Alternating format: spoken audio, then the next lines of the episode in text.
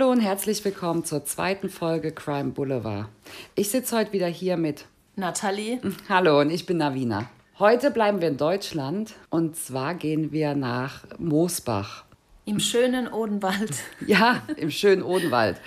Ich habe da auch eine kleine Verbindung hin und zwar hat die Oma meines Mannes in dieser Feriensiedlung auch ein Haus gehabt und ich war auch dort schon zu Besuch. Also es ist eine kleine Feriensiedlung, es ist sehr schön dort alles sehr grün. Man fährt da durch kleine Orte und fährt so immer weiter den Berg hoch und dann kommt man irgendwann in Krumbach an. Wir sind jetzt im Jahr 2011 und es geht um Sabine J. Sabine J ist auch ein Fall, der eher nicht so bekannt ist, obwohl ich ihn persönlich sehr spannend finde. Und Sabine J lebte in dieser Feriensiedlung am Rande von Krumbach. Sie hatte dort ein Blockhaus, das hat sie auch noch nicht so lange bewohnt. Und sie war eigentlich gelernte Maler- und Lackiererin. Sogar Meisterin war sie, gell? Ja, in manchen Artikeln ähm, wird sie auch als Erzieherin betitelt. Bei der Johannes Diakonie war sie beschäftigt, in einer Behinderteneinrichtung. Genau, sie war in der Behinderteneinrichtung beschäftigt und hat dann beide Berufe miteinander verbunden. Am 24. Dezember geht ein Anruf bei der Polizei ein und der Vater von Sabine meldet sich. Er ist nämlich mit Sabine verabredet an Weihnachten und sie erscheint nicht. Er konnte sie auch nicht erreichen übers Telefon, übers Handy und machte sich dann natürlich Sorgen und rief die Polizei an. Die kamen dann auch gegen 19 Uhr an Sabines Blockhaus an, klopften, klingelten, es machte keiner auf und dann haben sie die Tür geöffnet. Und dann haben sie Sabine tot vorgefunden. Und die Spuren sahen direkt aus nach Mord. Also Sabine war. Es muss einfach ein schrecklicher Anblick gewesen sein. Ja, es ne? muss ein sehr ja. schrecklicher Anblick gewesen sein. Also ihr wurde, ich will jetzt nicht ins Detail gehen, aber ihr wurde der Schädel zertrümmert. Man hat jetzt auch nicht direkt eine Mordwaffe gefunden. Im Laufe der weiteren Ermittlungen wurde dann nach einer Eisenskulptur gesucht, die wohl in der Wohnung gefehlt hatte.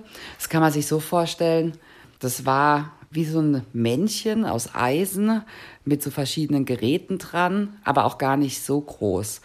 Und diese Skulptur war wohl nicht mehr im Haus und ihre Handtasche hat gefehlt. Man hätte meinen können, vielleicht, dass es ein Raubüberfall, ne? ein Einbruch war. Ja, genau, mit Todesfolge. Also jetzt erzählen wir mal noch ein bisschen von Sabine. Sabine ist ähm, 46 Jahre alt, kommt eigentlich aus Willing-Schwenning, und das ist auch der Ort, in dem ihr Vater gelebt hat. Deswegen konnte der Vater jetzt auch nicht einfach mal schnell vorbeifahren und bei ihr reinschauen, sondern es ist schon ein Stück entfernt. Das war eine blonde Frau mit so schulterlangen Haaren. Sie hatte eine Brille getragen auf den Bildern, die ich gesehen habe. Eine schwarze, viereckige Brille. Hatte einen freundlichen Gesichtsausdruck. Und so viel weiß man über Sabine auch gar nicht. Also man weiß eigentlich nur, was sie beruflich gemacht hat und dass sie wohl sehr aktiv auch auf so Online-Portalen war also auch so im Dating-Bereich, was natürlich dann auch gleich ein Indiz war, ob da vielleicht irgendwas vorgefallen ist. Also man hatte am Anfang mehrere Theorien. Sabine hat das Elternhaus verkauft, obwohl ihre Eltern noch drin gelebt haben, was die Eltern auch als nicht so gut empfunden haben. Somit hatte man da schon mal einen Hinweis. Und das Geld, was sie hatte aus diesem Hausverkauf, hatte sie eine große Menge, ich glaube so um die 30.000 Euro hatte sie in ihrem Haus in der Blockhütte deponiert und nochmal 5000 Franken. Und sie hatte wohl auch noch Geld in der Schweiz. Also das heißt, Raubüberfall hätte sich in Anführungszeichen ja gelohnt oder es sah halt sehr danach aus, dass es vielleicht um Geld ging. Auf der anderen Seite gab es noch diese Spur mit den Online-Portalen, ob es da irgendwie vielleicht eine Ex-Liebschaft oder ähm, in Form von einer Aussprache, dass da irgendwas vorgefallen ist. Es wurde rekonstruiert, dass Sabine am Abend vorher, also am 23.12.2011, ermordet wurde. Es wurde festgestellt, dass Sabines Handtasche fehlte. Das Geld war noch im Haus. Es war nur ihr Geldbeutel, eine Fotokamera und eben diese Eisenfigur nicht vorhanden. Das Auto war auch weg, ne? Das Auto von Sabine wurde nahe der Els in Moosbach auf einem Parkplatz gefunden, also wurde es nach dem Mord nochmal bewegt. Die Soko Mühlwiese haben dann den ganzen Weg von ihrem Zuhause bis zum Fundort des Autos abgesucht, großräumig abgesucht, ähm, um nach ihren persönlichen Gegenständen zu suchen oder nach Hinweisen. Es gab keinen wirklichen Verdächtigen. Es wurden natürlich viele Leute aus dem Freunde, Bekanntenkreis wurden überprüft. Es wurden auch ihre Online-Kontakte durchgegangen, die Nachrichten. Aber so wirklich viel Auskünfte hat es einfach über diesen Mord trotzdem nicht gegeben. Am 6.6.2012, also jetzt circa ein halbes Jahr später, kam dieser Fall auch bei Aktenzeichen XY. Und da wurde auch noch mal ein bisschen eingegangen auf Sabine, wie sie so als Person war. Ich muss auch sagen, so wirklich, ja, so richtig durchsichtig ist Sabine auch nicht gewesen. Ähm, es gab auch so ein bisschen, wurde darüber gesprochen, dass sie wohl auch Angst hatte vor Inflation. Die Bankenkrise war 2009, hatten wir nochmal nachgelesen. Also ist noch nicht so lange her. Sie hat halt viel Bargeld einfach besessen. Aber so richtig viel kann man über sie gar nicht rausfinden. Also sie ist unverheiratet, sie hat keine Kinder, sie ist mehrmals umgezogen, bevor sie in dieses Blockhaus gezogen ist. Da gab es dann auch die Theorie, ob sie vielleicht erpresst wurde oder ob sie vor jemanden Angst hatte und deswegen so oft verzogen ist. Aber wer das sein sollte, hatte man auch keine Ahnung. Die einzigen Hinweise, die sie hatten, war, es gab eine DNA-Spur. Es war eine männliche DNA-Spur, die sie dann doch am Tatort noch finden konnten. Und es gab auch Fingerabdrücke. Die konnten sie aber niemanden zuordnen. Also es war keine gespeicherten Daten, die schon irgendwie registriert waren. Daraufhin gab es ab Januar 2012 DNA-Untersuchungen. Also es wurden rund 3000 Männer getestet, also mit einer Speichelprobe getestet. Sie fingen an im Familienkreis und haben sich dann so nach außen hin erweitert über Freunde, Arbeitskollegen, ehemalige Arbeitskollegen. Und von diesen 3000 Männern gab es 60, die die ähm, DNA-Probe verweigerten. Mhm. Ja. Das sind aber auch schon recht viele, ne? Ja, es sind mhm. recht viele. Daraufhin wurde es dann halt ähm, per Gericht veranlasst. Das heißt, im Oktober 2012 gab es dann einen Verdächtigen, bei dem die DNA-Probe gepasst hat. Und das war Janosch G. Janosch G. musste dann, er hatte eigentlich ein Alibi, weil er nämlich an dem Tag auf einem Geburtstag war und hatte die DNA-Probe verweigert und musste dann aber per Gericht im Oktober 2012 die DNA-Probe abgeben und daraufhin wurde er dann in seiner Wohnung festgenommen. Mhm. Janusz G. wurde dann direkt verhört und er hat auch den Mord zugegeben. Aber jetzt wird's interessant und jetzt wird's auch sehr undurchsichtig. Janusz G gab zu, Sabine, und nicht wie die ganze Zeit vermutet, mit einer ähm, Eisenskulptur ermordet zu haben, sondern mit einem... Ein ganz schwerer Radschlüssel. Er hat sie hinterrücks damit erschlagen und er muss ihr zehnmal auf den Kopf geschlagen haben damit. Also manche haben auch gesagt, es war schon eher eine Art Overkill. Und das, diesen Overkill hat man ja oft bei Menschen, die irgendwie eine sehr enge Verbindung haben, also zum Beispiel eifersüchtige Ex-Partner oder Familien. Wie sind sie sich denn, also wie nah sind die sich gestanden, die beiden? Weiß man darüber? Janosch und Sabine lernten sich im November 2010 kennen.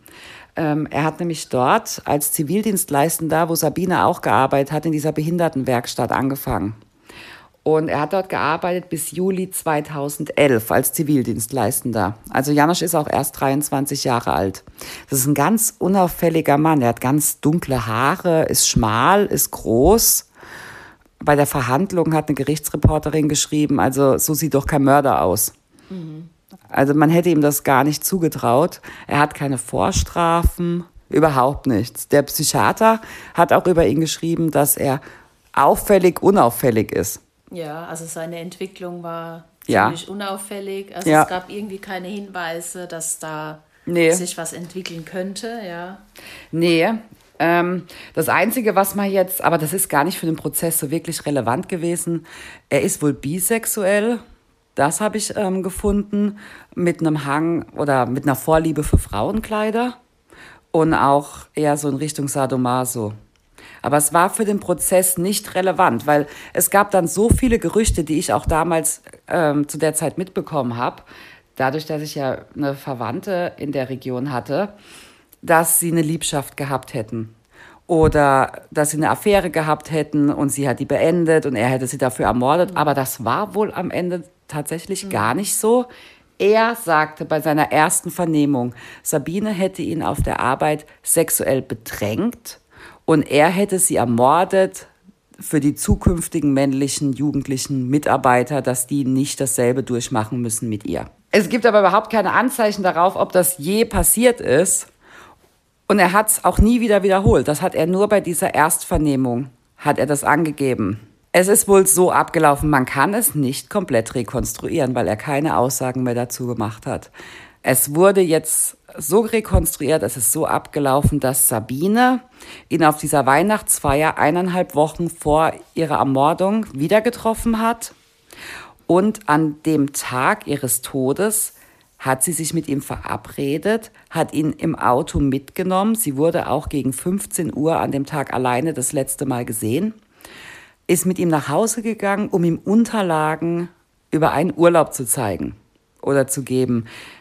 Also mehr konnte man darüber nicht rausfinden und in, ich will jetzt hier nicht spekulieren, das ist aufgeklärt, aber also für mich macht das irgendwie nicht so richtig Sinn. Warum sollten die sich jetzt anderthalb Wochen danach wegen eines Urlaubs treffen? Oder Urlaubsunterlagen. Sie wird eben wohl kaum Urlaub gebucht haben. Außer sie hatten wirklich vor, zusammen mhm. zu verreisen. Und da war wirklich vielleicht eine engere Bindung, aber davon weiß kein Mensch irgendwas. Mhm. Aber das ist die Theorie. Er hat sie dann hinterrücks erschlagen. Also er hat ja diesen Schlüssel, diesen, diesen Radschlüssel mitgebracht. Es gab jetzt dann von der Polizei eine andere Vermutung. Also entweder er hat das Geld ja nicht mitgenommen. Sie hatte wirklich viel Bargeld in der Wohnung gelagert. Entweder hat er es nicht gefunden mhm. oder er wollte das Bargeld gar nicht. Es ging darum nicht. Er hat die Handtasche mitgenommen und wollte es nur aussehen lassen wie ein Raubüberfall. Und dann hat er sich ihr Auto genommen hat an der Enz auf dem Parkplatz geparkt und ist auf eine Geburtstagsfeier gegangen. Ja, und das war auch sein Alibi. Da er noch ausgelassen gefeiert den ganzen Abend. Er hat das Auto aber noch gereinigt, weil es gab im Auto dann wiederum keine DNA und keine Spuren von ihm. Jetzt gibt's aber die andere Theorie, weil an dem Tag, an dem er verhaftet wurde, wurde auch seine Wohnung durchsucht und man hat bei ihm Diebesgut gefunden im Wert von 5000 Euro. Und das soll er wohl auch aus der Einrichtung, in der Sabine und er gemeinsam gearbeitet haben, geklaut haben. Weiß man, was das war, was er da hat mitgehen lassen?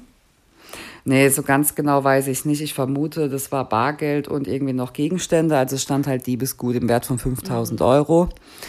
Und jetzt gab es halt die Vermutung, ob sie ihn dabei erwischt hatte, dass sie mhm. wusste, dass er dort geklaut hat und ihn zur Rede gestellt hat und sich das deswegen mit ihm verabredet hat. Vielleicht wollte sie auch gut auf ihn einreden, dass er sich stellen soll und wollte so ein vertrautes, persönliche Ebene aufbauen und dass er sie deshalb hinterrücks erschlagen hat, was aber nicht erklären würde, warum er diese, dieses Werkzeug dabei hatte. Außer er wusste schon, worum es geht und sie hatten sich verabredet, um dieses Gespräch zu führen, wie es weitergehen soll. Also er, sie soll ihn unter Druck gesetzt haben, sich zu stellen. Und das wäre eine Kurzschlussreaktion von ihm gewesen. Und dass er sie deswegen ermordet hat. Aber eine Kurzschlussreaktion, wo man jemand zehnmal auf den Kopf schlägt, also ist schon heftig, ne? Deswegen gehen halt viele oder sind viele davon ausgegangen, dass es doch irgendwie eine persönlichere Beziehung zueinander gab als nur dieses Arbeitsverhältnis. Aber das sind all diese Dinge. Wir reden hier von einem Mordfall, der geklärt ist und er hat so viele offene Fragen und irgendwie ist er halt doch komplett ungeklärt. Und mich wundert es auch, dass über den Fall so wenig bekannt ist, weil er doch so viele Lücken einfach noch offen lässt. Wir kommen jetzt auch dann schon zur Gerichtsverhandlung. Die Gerichtsverhandlung, also Oktober 2012 wurde er ja festgenommen und April 2013 kam es dann schon zur Verhandlung.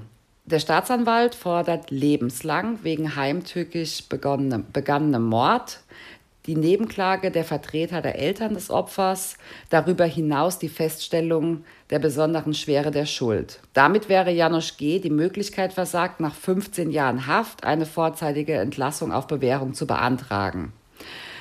Der Richter folgte dem Antrag des, Staatsanwalt, äh, des Staatsanwaltes. Janosch hat eine lebenslange Haftstrafe bekommen, verneinte aber die besondere Schwere der Schuld. Also Janusz hat dann lebenslang bekommen. Der Verteidiger, der plädierte dagegen ja auf Totschlag ne, und kündigte Rechtsmittel an. Damit kam man nicht durch, weil, also, es gab keinen Grund für diesen Totschlag. Er hatte das Werkzeug halt einfach auch dabei, ne? Und es gab, er, er hat sich ja auch nie dazu geäußert, wie es dazu kam. Er hat nie von einem Streit berichtet. Er hat keine Aussagen dazu gemacht. Er meinte nur in dieser ersten Vernehmung, woraufhin auch sein Verteidiger sich immer berufen hat, dass er von Sabine sexuell bedrängt wurde. Aber er hat danach nie wieder was dazu gesagt, wie es überhaupt abgelaufen ist, ob es ein Streitgespräch gab, ob es Handgreiflichkeiten im Voraus gab, ob es, er hat nie etwas dazu gesagt, also konnte dieser Totschlag in keinster Weise gerechtfertigt mhm. werden. Ne? Das ist nochmal eine zusätzliche Strafe, finde ich, für die Eltern, für die Hinterbliebenen, ne? also nicht mal das Motiv zu erfahren. Genau, und das hat der Vizepräsident des Landgerichts sagte auch zu dem Angeklagten, also das ist jetzt ein Zitat, wenn Sie noch einen Funken Ehre im Leib haben, dann sagen Sie es den Eltern von Frau J. Es wurde mehrmals auf ihn eingeredet, er soll doch bitte eine Aussage dazu machen, wie es passiert ist und warum es passiert ist. Die einzige Aussage zu seinem Schlussplädoyer von ähm, Janosch war, zu einer Entschuldigung könne er sich nicht durchringen, da dies zu wenig sei. Ja, das ist schon interessant. Es ist also eigentlich äh, ein Schuldeingeständnis, ne? Eigentlich so, dass ja. er sich dann, dass er sich seiner Schuld bewusst ist. Er ist sich seiner Schuld bewusst, aber trotzdem, also. Tut es ihm leid? Denen wird ja auch immer dazu geraten, irgendwas zu sagen. Na, das kann natürlich auch sein. Ja, mhm. Also eine richtige Entschuldigung war es halt am Ende auch nicht. Er hat ja keine Entschuldigung von sich gegeben. Mhm. Es war eigentlich drumherum Gerede. Also so richtig kam auch da nichts bei rum. Mhm. Noch, er kann es sich nicht erklären, ne? Ja, er sagte noch, dass er sich nicht erklären kann. Und wie ich vorhin ja auch schon gesagt habe, er wurde ja vom psychiatrisch untersucht. Es gibt halt keinerlei Auffälligkeiten an ihm. Mhm. Also ich weiß nicht, was bringt einen so jungen Menschen mit 23 Jahren dazu, so kaltblütig jemanden zu ermorden und dann aber noch nicht mal einen Grund dafür angeben zu können, auch wenn das so oder so natürlich nicht richtig ist. Aber er hat sich seine Zukunft damit auch verbaut, ne? Im ja, Endeffekt. komplett. Ja. Komplett. Es gab ja auch noch dann die Vermutung, ob es jemand aus dieser Behindertenwerkstatt war und sonst was. Aber es ist einfach jemand, der keinerlei Auffälligkeiten hat und anscheinend auch keinen Grund. Also keinen, den man offiziell bestätigen kann oder dem, der offiziell irgendwie außerhalb halt dieser Aussage, er wurde sexuell bedrängt, aber selbst das ist kein Grund. Also mhm. sind wir mal ganz ehrlich, dann hätte er sie auch irgendwo melden können, wenn es wirklich so gewesen wäre. Aber auch wenn seine Entwicklung, ja, wie der psychiatrische Gutachter gesagt hat, auffällig, unauffällig war und er nirgendwo angeeckt hat, ja, heißt es ja auch nicht, dass da nicht irgendwas war. Oder? Ja, ja, bis zu dem Zeitpunkt zumindest nicht. Vielleicht hat halt doch irgendwas auch in ihm geschlummert. Ich finde es halt auch schon, dass er danach noch fröhlich auf den Geburtstag feiern gegangen ist und es ist schon alles sehr merkwürdig ich finde, ein sehr mysteriöser Fall. Während der ganzen Ermittlung wurde ja auch die Sonderkommission auf 30 Beamte aufgestockt, weil sie einfach überhaupt nicht weiterkam. Nichts, woraus sie hätten lesen können, wer daran beteiligt ist. Vor Gericht, ähm, Sabines Vater saß auch im Gerichtssaal und das ist auch, das ist ein ganz ja, einprägendes Bild. Er saß da und er hatte so einen Schnellhefter dabei und da war so auf DIN A4 ein Bild von Sabine. Und das hat er die ganze Zeit vor sich gehalten. Also sie hatten ja einen Vertreter, der für sie dort war, aber er saß mit im Gerichtssaal und er hatte halt dieses Bild von Sabine die ganze Zeit mhm. vor sich, um einfach auch nochmal ganz klar zu zeigen, um wen es hier geht und nicht um irgendjemanden, sondern um seine Tochter. Und die zwei sahen sich auch ähnlich. Also das hat man richtig gesehen, dass ihr Vater war. Das war, das war wirklich traurig. Also er wurde zur lebenslangen Haft verurteilt, ist in Revision gegangen, aber das BGH hat das Urteil bestätigt. Er wird immer noch im Gefängnis sein. Mhm. Ja. Also lebenslang bedeutet 15 Jahre. Genau. Ohne Sicherheitsverwahrung im Anschluss? Ja. Ich meine, vielleicht ist es für ihn jetzt, wo er viel Zeit hat nachzudenken, die Möglichkeit, doch noch sein Motiv mal preiszugeben, ja, ich denke daran in Form von, dass er vielleicht äh, den Eltern einen Brief schreibt, ja, und dann nochmal das Motiv preisgibt. Ja, ich habe mal nach einem Update geguckt und ich habe auch ein paar Sachen gefunden, aber nö. Mhm. Also es hat sich nichts geändert.